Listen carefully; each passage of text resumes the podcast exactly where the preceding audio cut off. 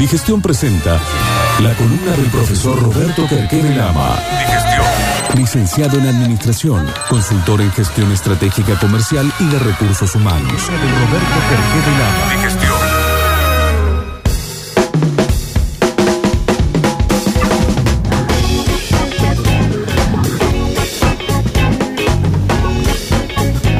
Bueno, la columna de hoy habla de las diferencias que hay entre un grupo y un equipo y si bien según el autor que uno busque, eh, Turquito y audiencia, son, son este, millones, hay una columna que está en la página de filocoaching.com que me llegó y dije, bueno, qué buen disparador para hablar de las diferencias entre grupo y equipo y a partir de ahí hablar de, de- de liderazgo, ¿no? Y habría que ver cómo, cómo tomamos eso, Claro. de los líderes y lo que usted me habló.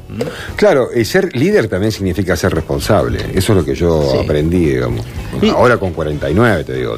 Hasta esta edad habré echado varios mocos y habré dejado de prestar atención a momentos importantes eh, siendo líder de algo. Y, y también importante querer ser líder, ¿no? Yo eso se lo digo es porque claro.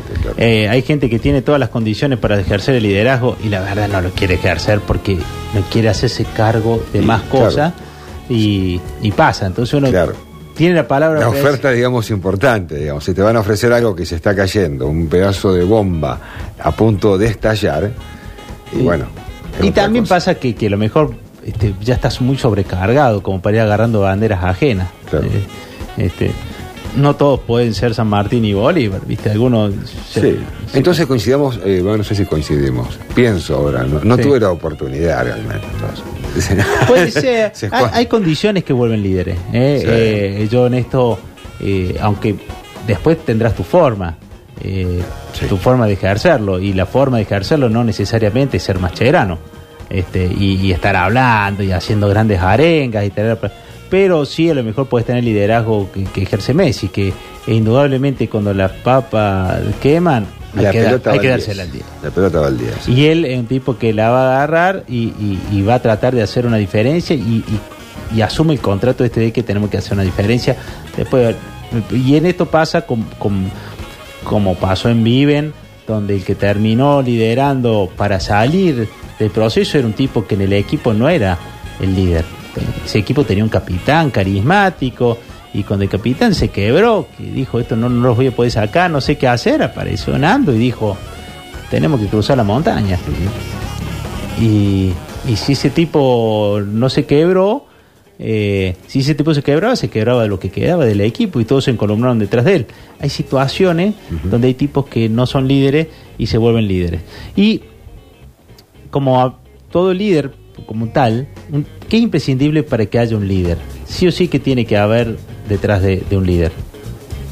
Eh, detrás de la Eh, persona. claro, esa. claro. Digamos, ¿Hablamos de algo material o hablamos de es- espiritual de esa persona? No, no, para- yo te diría de, algo líder? tangible, digamos. Mucha gente dice yo líder, soy líder, yo soy líder nato, soy- y, y no existe la posibilidad de que haya líder si no hay, ¿qué, hay, qué tendría que haber? Una cuestión material de fondo. No, no, más que material tangible tendría que ser este, la gente que te hace líder, Bien. digamos. Hay gente que se vende como líder, pero es líder solo.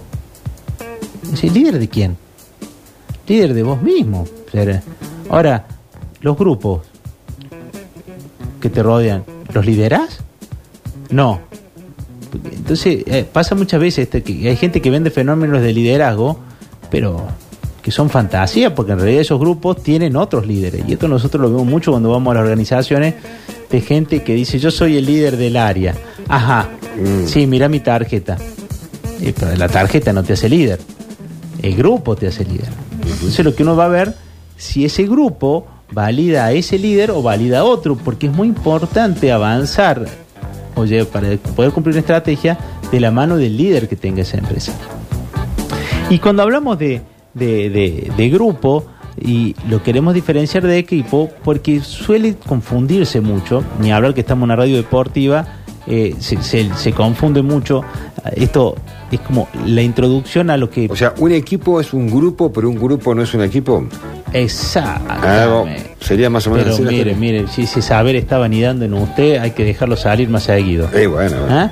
Pero, y eso presta muchas confusiones. Cuando al grupo se le piden cosas que se le piden a un equipo, es un error grave. Porque hay grandes diferencias de funcionamiento. Entonces, a partir de lo que nos diga esta, esta filmina que hemos traído, vamos a ir pimponeando si le parece, amigo Turco. A ver. Eh, la actitud del grupo es una actitud pasiva, ¿sí? La de uno ante el grupo es una actitud pasiva frente al conjunto. Es decir, cuando uno va al grupo, che, nos juntamos, nos juntamos. Es solo, nos juntamos, usted va, se junta, alguno toca la guitarra, otro come en asado, charlamos. En cambio, si uno va a un equipo, la actitud es activa. Uno cuando se suma a un equipo tiene un rol a cumplir y una tarea a cumplir. Y se espera de usted que cumpla esa tarea. Bien. Ese es el equipo.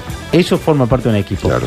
Eh, en un grupo puede darse el individualismo, hay afecto social, pero en realidad cada uno va a un grupo a cumplir una- un objetivo personal, que es una necesidad. ¿Por qué vas a juntarte con tu grupo de la esquina? Eh, porque tengo ganas. Eh, tengo Hace ganas. tanto que no lo veo, flaco. O sea, pero no hay ninguna organización. En cambio, en, en el, en el equipo hay una interdependencia. Claro. Tus Y ganas. Un papel que cumplir. Un papel papel- que cumplir y que depende de lo que el otro te permite cumplir. En el fútbol, tu rol está ampliamente influenciado por el que te cubre las espaldas cuando te proyectas, por el que corre. Supongamos que pierde un jugador en la cancha. Alguien tendrá que cubrir más espacio en la Exactamente. cancha. Supongamos que el defensor se le da por hacerse el delantero, alguien cubre tus Alguien espaldas. cubrir la espalda. Con- convengamos que si el 2 dice salimos, salimos. Si Víctor no puede venir, viene el turco. Exactamente. Bien. Eh, la confianza es una cuestión accesoria en un grupo. Es decir, cuando vos estás en el grupo, tenés relaciones, afecto, pero el nivel de confianza puede ir mutando entre unos y otros. En el equipo, más confianza genera más cohesión. Por ende, es importante al equipo generarle espacio para estimular la confianza. Lo peor que te puede pasar en un equipo cuando todavía están esas cosquillas de gente que no se conoce y cuando vos lográs más que, que en el equipo haya esta cuestión de espalda con espalda, que pase lo que pase, vos sabés que de este lado piña no te van a caer, ese equipo está mucho más unido y más fuerte. Bien.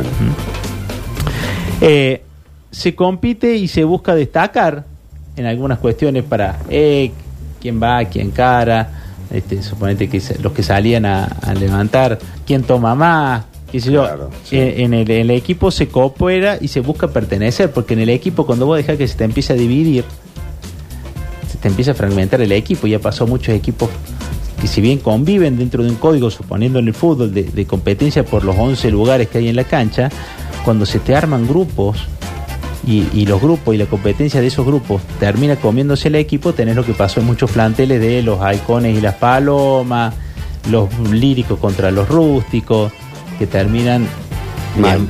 terminan mal. ¿Mm? Terminan mal directamente. Eh, los conflictos se, se evitan para proteger el grupo. Algo que, que uno trata en el grupo es decir, che, loco, no, no, no, no discutamos, no pone plata, nunca pone plata, pongo yo la plata. ¿eh? En el equipo los, los conflictos se atraviesan. Es decir, el conflicto que tenemos lo tenemos que resolver.